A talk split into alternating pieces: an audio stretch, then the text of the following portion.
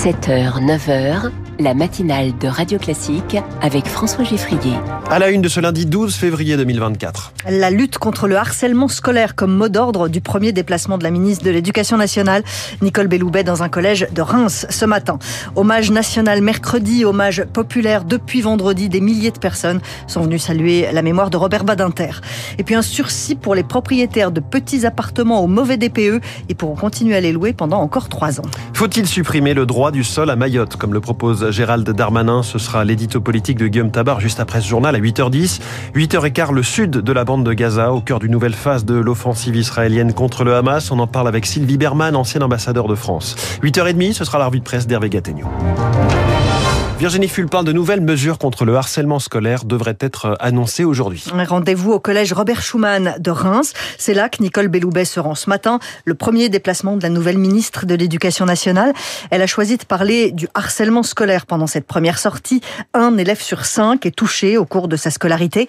Nora Fraisse est la déléguée générale de l'association Marion la main tendue. Sa fille avait mis fin à ses jours à cause du harcèlement. Alors un premier déplacement sous le signe de la lutte contre le harcèlement. Elle ne peut un bon signal dans un contexte très difficile les choses n'ont pas évolué de manière euh, positive. Le mois de janvier, pour nous, notre association a été extrêmement difficile parce qu'on a parcouru toute la France auprès de tous les niveaux scolaires et ce qu'on a constaté, c'est qu'à nouveau, on nous appelait pour éteindre des feux. C'était pas arrivé depuis deux, trois ans. C'est-à-dire que jusqu'à présent, on avait des demandes d'intervention avec une demande de prévention globale. Là, c'est vraiment des professeurs qui sont dépassés, de la violence dans l'école, à la cantine. Donc, Madame Belloubet, j'espère qu'elle nous annoncera qu'il y a du budget, il y a des dotations, qu'elle travaille travailler avec les, les associations. Sinon, c'est un éternel recommencement et parfois, euh, c'est presque déceptif. Nora Fraisse répondait à Anna Huot. C'est à la mi-journée que Nicole Belloubet doit faire des annonces. Des annonces, des mesures concrètes. C'est aussi ce qu'attendent les agriculteurs avec la menace de nouvelles actions.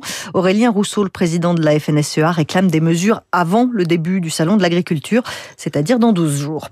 Je ne sais pas si on a des idées en France, mais on a du pétrole. Si, si, il y a un projet de huit nouveaux forages près du bassin d'Arcachon, ce qui hérisse les militants écologistes. Ils manifestaient hier à Bordeaux avec Greta Thunberg.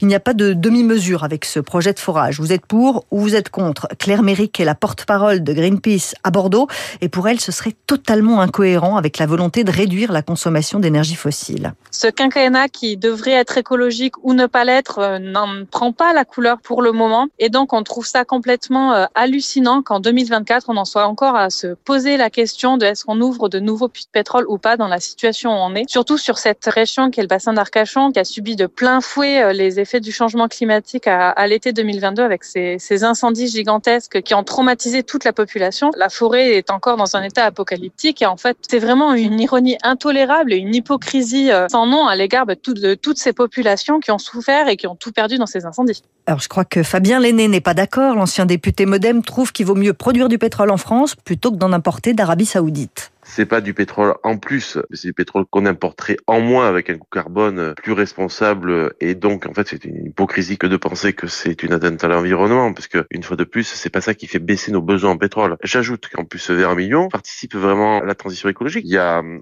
l'éco-quartier de la Teste qui est chauffé via des puits de pétrole avec le système de cogénération. dans les côtés landais on produit des légumes via la, géothermie. Donc à cet égard je, je vois pas la polémique si vous voulez. Des propos recueillis par Sarah Ders. En trois lettres, qu'est-ce qui provoque euh, des cauchemars chez les propriétaires? Le DPE, le hmm. diagnostic de performance énergétique, qui classe les biens immobiliers de A à G.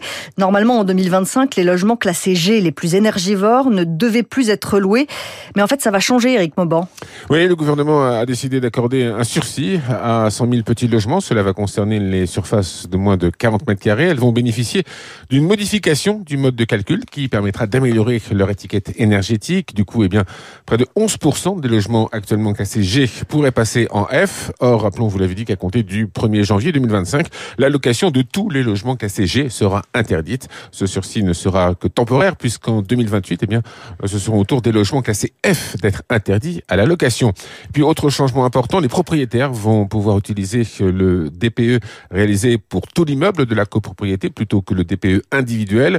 Concrètement, cela veut dire que si vous êtes propriétaire, par exemple, d'une chambre sous les combles, étiquetée G, eh bien la note de votre logement pourra être améliorée si l'immeuble est classé E, ce qui vous donnera, là encore, hein, un sursis pour effectuer les travaux. Merci Eric Mauban. Le service des urgences de l'hôpital d'Armentières dans le Nord est encore fermé ce matin. L'établissement a été victime d'une cyberattaque hier. Les patients sont redirigés vers d'autres hôpitaux de la région et toutes les opérations non urgentes prévues aujourd'hui sont déprogrammées.